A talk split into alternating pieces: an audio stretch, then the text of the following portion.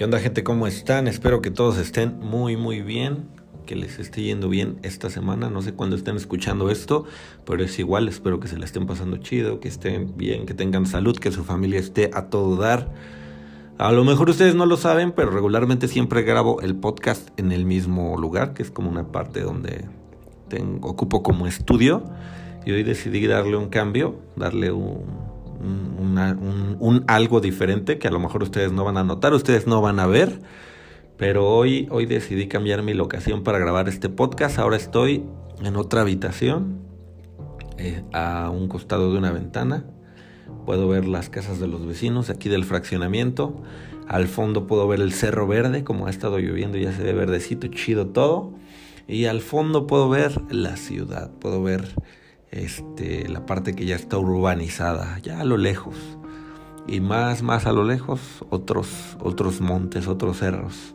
Está chido, me nació hoy, como que estando aquí sentado, me nació la idea de grabar podcast hoy y me nació la idea de grabar un podcast que justamente estaba yo pensando, nunca me forzo para hacer las cosas, cuando me nace hacer algo lo hago y cuando no, así podré, por decir si yo puedo estar voy a grabar podcast, voy a grabar podcast, pero no me nace, no lo hago. O voy a grabar video para YouTube, o yo voy a grabar una canción, o voy a escribir una canción.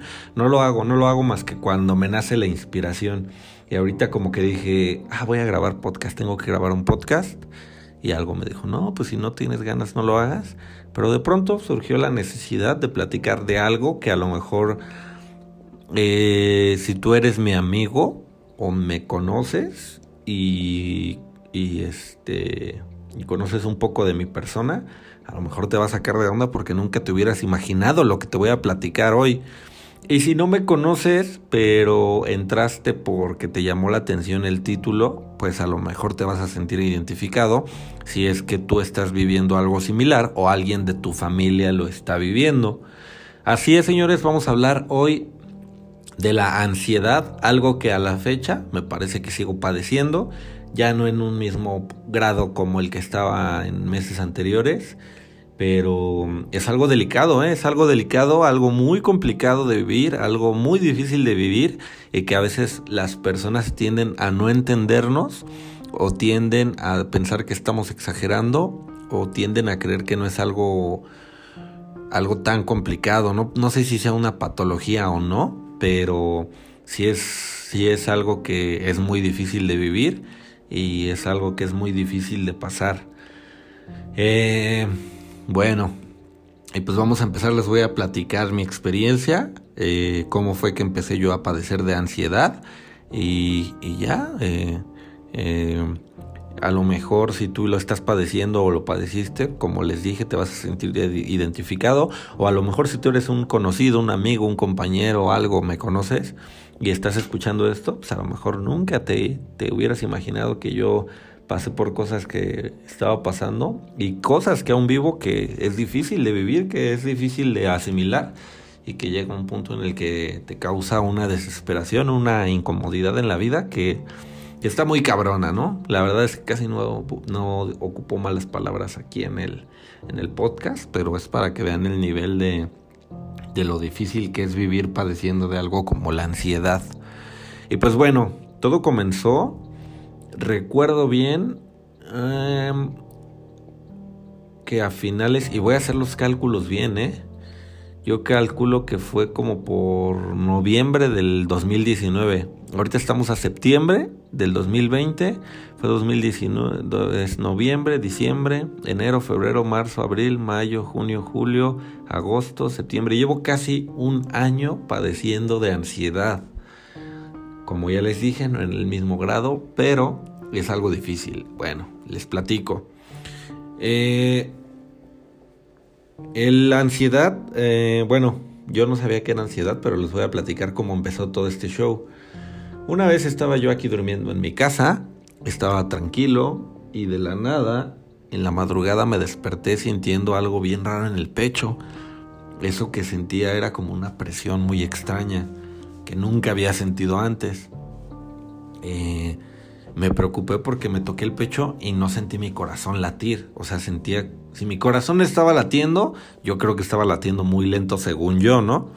Entonces me preocupé, no podía dormir Y ese día recuerdo que yo estaba solo, mi pareja y mi hija se habían ido a quedar a casa de mi suegra y yo estaba aquí solo en casa. Entonces, pues recuerdo que fue una sensación algo extraña que no me dejó dormir por buen rato, pero ya después me dormí, amanecí y todo bien, todo correcto, todo normal, como si nada. Afuera del fraccionamiento donde vivimos yo tenía un negocio de ropa, entonces yo me fui, este, me levanté ese día, no me llevé el coche, me fui caminando eh, y, y, en el camino empecé a sentir como que dolor en el pecho o algo raro en el pecho y yo dije, ching, ya necesito hacer ejercicio porque creo que mi corazón ya me anda fallando. Eso es lo que pensé. Pero ya no fue así como que me preocupara o algo, ¿no? Llegué, abrí el local normal, estuve ahí en el local. Y más tarde me entró una llamada de, de, mi esposa. Para esto yo toda la mañana me quedé como con la espinita de lo que me pasó en la madrugada. Y pues este, así lo dejé, ¿no? Cuando me marcó mi esposa, ahí fue cuando empezó de verdad un cambio totalmente en mi vida que de verdad no le deseo a nadie, ni, a mi peor enemigo, ni a la persona que me haya hecho lo peor. Cuando ella me marca, estábamos platicando normal y yo empecé a platicarle lo que me pasó en la madrugada. Justamente cuando yo le estaba platicando, empecé a sentir que mi corazón se aceleró demasiado, pero ahora sí lo sentía latir así con una fuerza y con una rapidez que mi brazo se empezó a calambrar, el brazo izquierdo. Entonces me empecé a sentir mareado, me empecé a sentir bien mal. Y pues en efecto me dio una taquicardia. Y yo creí que ya me iba a dar ahí un paro cardíaco. De verdad me empecé a sentir así súper desesperado, me empecé a sentir súper mal.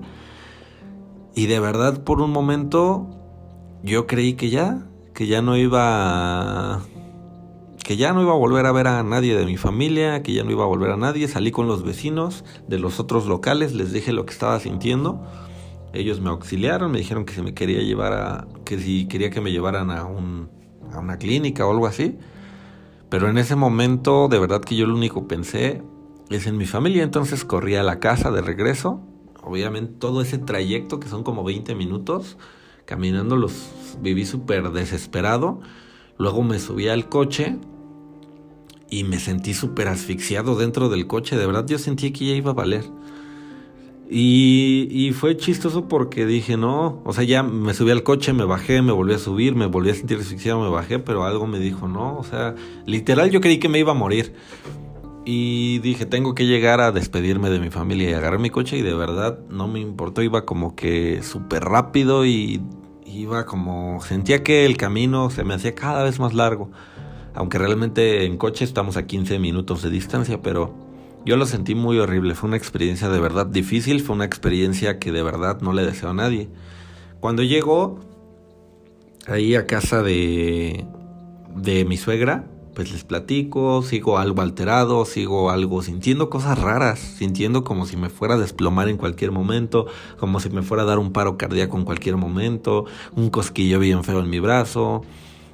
Y a partir de ahí, este, pues como les digo, empezó algo, una etapa de mi vida que de verdad eh, sufrí bastante.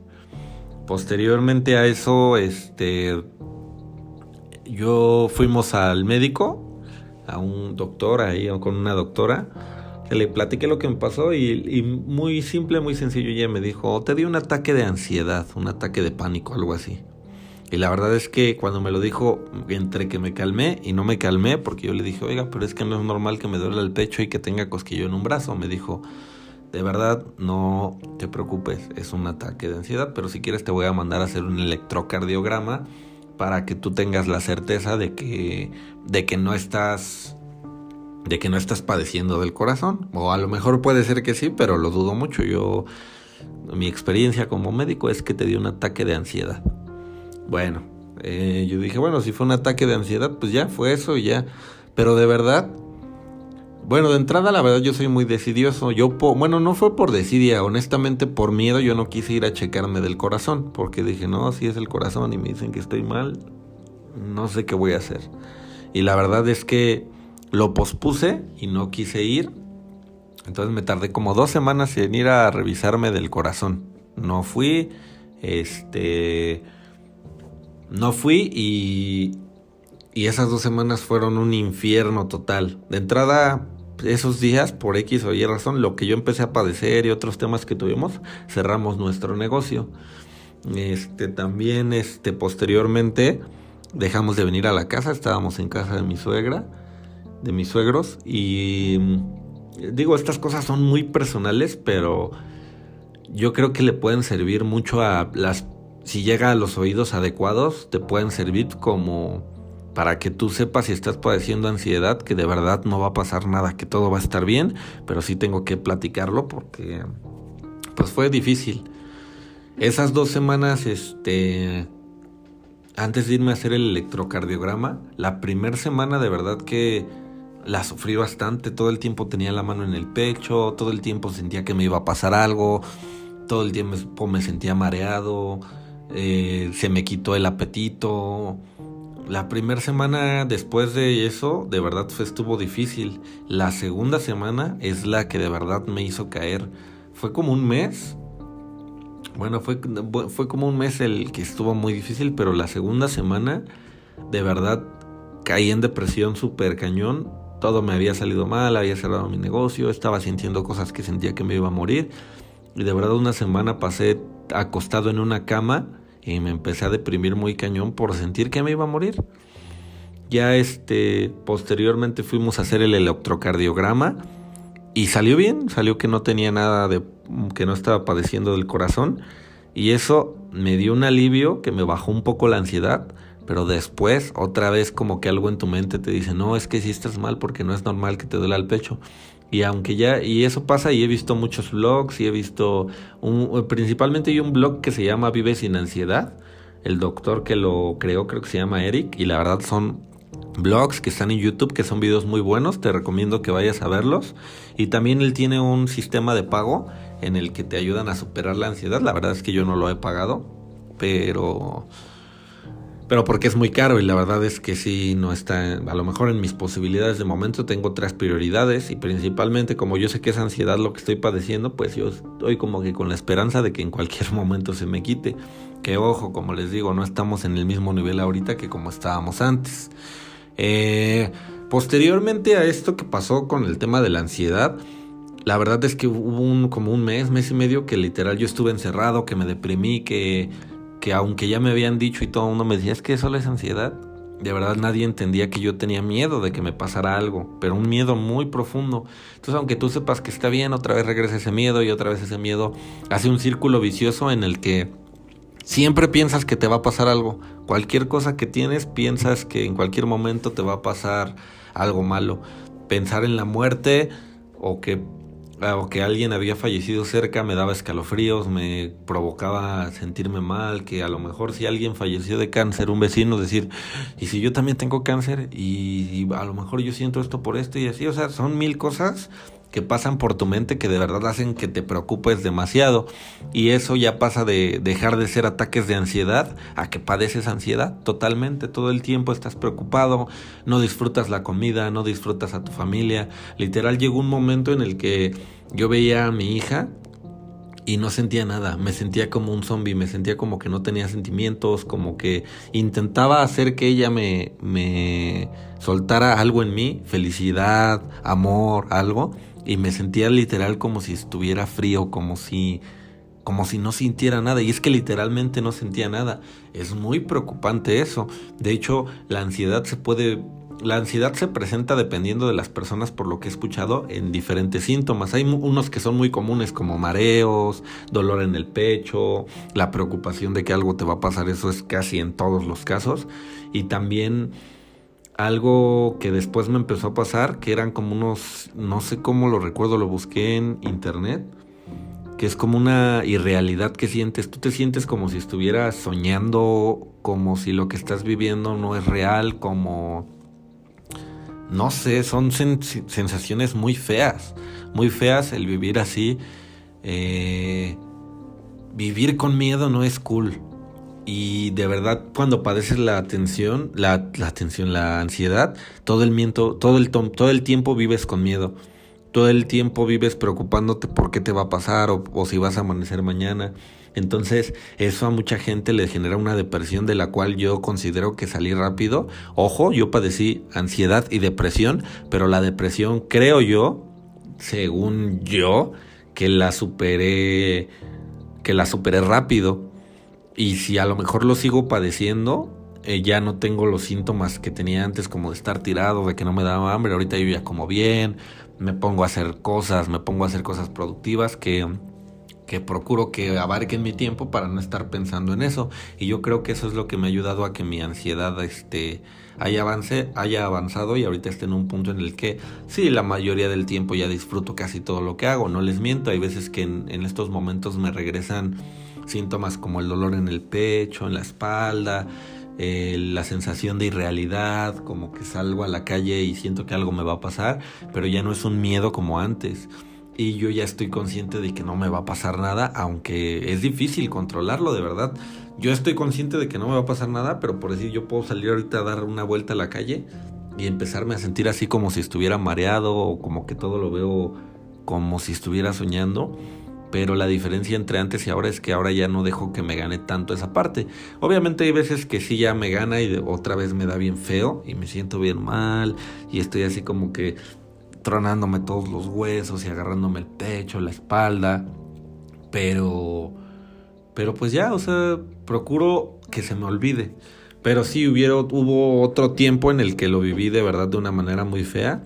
Y entiendo de verdad, bueno, y me preocupa mucho porque hay muchas personas que de verdad llegan a sentir una desesperación tal de vivir así que piensan en suicidarse o cosas así. Yo nunca llegué a pensar en eso. Yo les confieso, de verdad, en el punto en el que ya estaba yo más desesperado, que nada me satisfacía, que la comida me daba asco, que que veía a las personas que amo y no sentía nada, que cualquier cosa que hacía la hacía con miedo, de verdad créanme que lo más que llegué a vivir fue como llorar y decir es que yo no me quiero morir.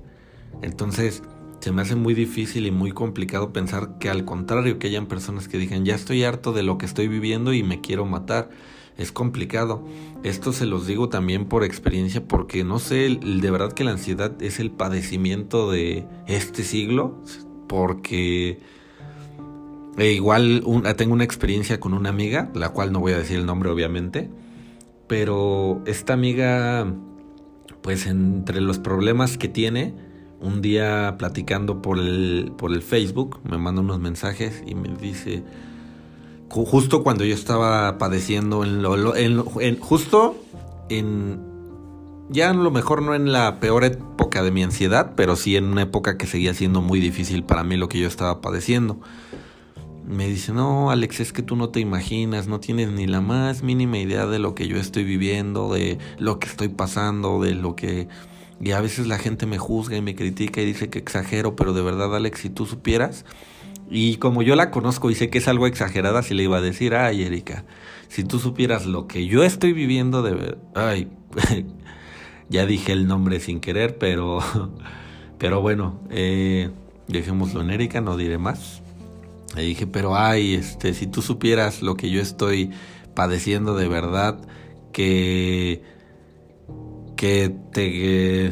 perdón, me quedé pensando en que la regué y que voy a tener que editar esto para que no salga, pero bueno, dije, ay mujer, si tú supieras lo que yo estoy padeciendo de verdad, ah, tú serías la que me entendería, tú serías la que tendría que entender a mí y ver que realmente el que está muy mal soy yo.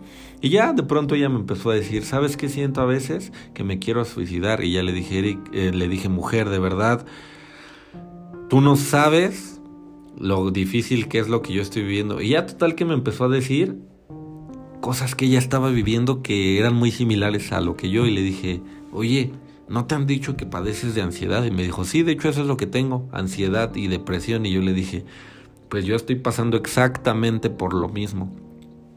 Y pues cuando estás viviendo eso te recomiendan mucho que vayas al... Dependiendo de la... Creo que lo ya recomendable, no estoy seguro y no quiero asegurar pero creo que ahí ya no es recomendable tanto un psicólogo, creo que ya es directamente ir con un psiquiatra, pero no sé, a lo mejor es mejor ir al psicólogo y que él te diga si es mejor ir con el psiquiatra para que ya te receten medicamento. Y pues ya lo que yo me quedé con mi amiga es que había ido al psiquiatra y que ya le estaban dando medicamento y que ya estaba mejor. Honestamente yo no fui ni al psicólogo ni al psiquiatra. Yo tuve que...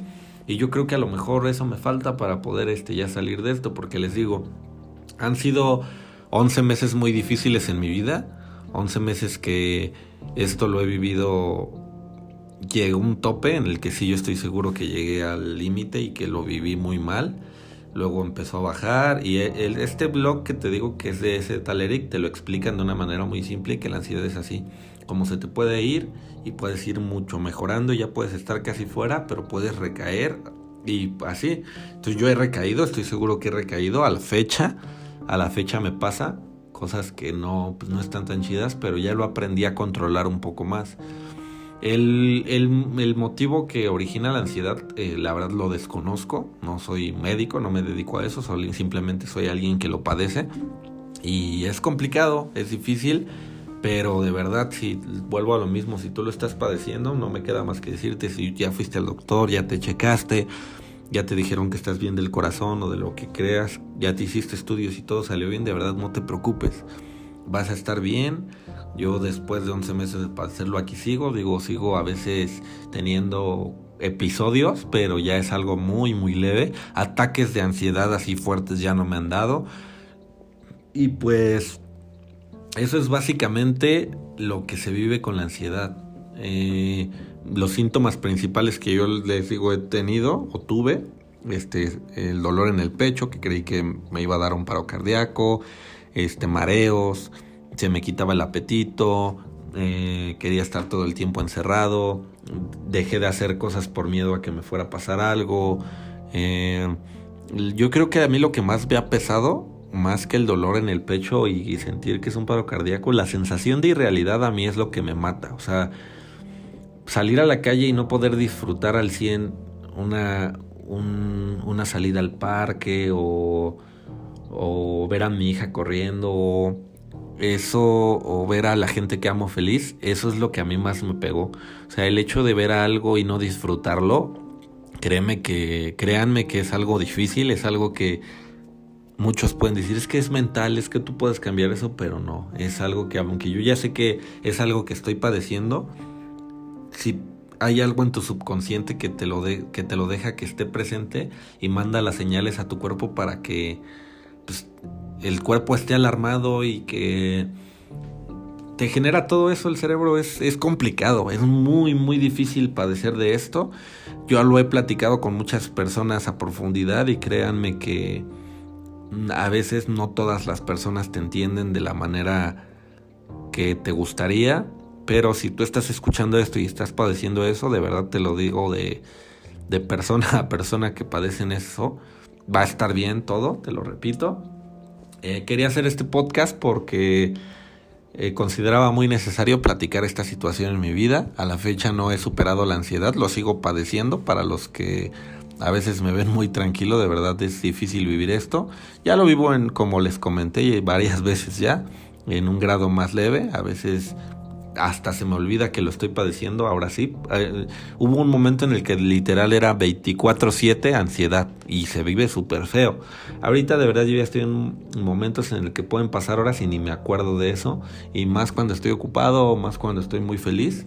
Ya me llegan esos síntomas muy de repente y ya son síntomas que como les digo por decir la irrealidad, que es lo que más me costaba, es el síntoma que me queda y que me cuesta mucho este controlar pero es cuestión de horas que no pasa nada y cuando me acuerdo de él procuro hacer otra cosa, jugar un videojuego, estar con mi hija, hacer, ponerme a hacer algo para que, para que se me, se me olvide que, que, que tengo eso y sí, son momentos en los que se te olvida y ya espero yo ya pronto estar saliendo de esto. Pero algo sí les puedo decir, yo tengo la certeza de que esto no es para toda la vida y de que pueden ustedes controlarlo y de que de verdad no les va a pasar nada. Y pues bueno, esta emisión yo creo que no va a durar tanto, nada más quería platicarles la ansiedad desde el punto en el que yo la viví, si se identificaron en algo o se identifican en algo, de verdad tomen mi consejo, tomen la experiencia de alguien que lo vivió en una manera muy fea, que lo sigue viviendo y si alguien de ustedes tiene alguna idea, algún consejo, alguna sugerencia para mí, que sigo padeciéndolo, a lo mejor no en niveles como cuando empecé, ahorita como les dije ya en un nivel mucho más bajo. Si alguien puede ayudarme a, a decirme cómo podría superarlo, o o bueno, a lo mejor digo, como tal, tampoco estoy promoviendo que todo mundo le dé consejos a todo mundo. Lo ideal es que yo vaya y visite a, a un, a un, doctor, a un psiquiatra o a un psicólogo, pero si tú en tu experiencia personal, por decir yo que les digo de verdad, yo no soy médico, pero yo que lo padezco les puedo decir de verdad, intenten no pensar en eso, intenten distraerse en otras cosas. Si ustedes a lo mejor descubrieron qué fue lo que les originó la ansiedad o qué los ayuda a relajarse, igual ahí me pueden este, mandar sus sugerencias para que yo pueda estar mejor y, que la comunidad que llegue a escuchar esto este, tenga presente que todos nos podemos ayudar y que todos podemos estar mejor si nos echamos la mano. Pero ojo, obviamente, si ustedes están en sus posibilidades de irse a checar con alguien profesional, háganlo.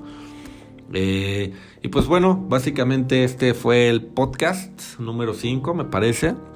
En la emisión número 5 donde hablamos un poquito de la ansiedad, les conté la etapa difícil que me tocó vivir, que me está tocando vivir todavía en este momento. Eh, les agradezco mucho que me escuchen, les agradezco mucho que estén acá, les agradezco mucho que me apoyen. Espero de verdad contribuir en algo para que ustedes tengan algo en su vida, una enseñanza, una historia, algo y me motiva mucho hacer esto, me apasiona, de verdad no saben lo feliz que me hace poder expresarme en una plataforma de la manera en la que a mí me gusta y eso se me hace lo mejor que le puede pasar a alguien, ¿no? Dedicar su tiempo a las cosas que le gustan. Pues cuídense, espero verlos, espero este, verlos próximamente por aquí escuchando eh, mis próximos podcasts. Cuídense y nos vemos. Recuerden que la vida es solo dos días y de esos dos días uno nos la pasamos durmiendo, así que ese otro día hay que aprovecharlo al máximo. Cuídense mis niños, nos estamos viendo, bye.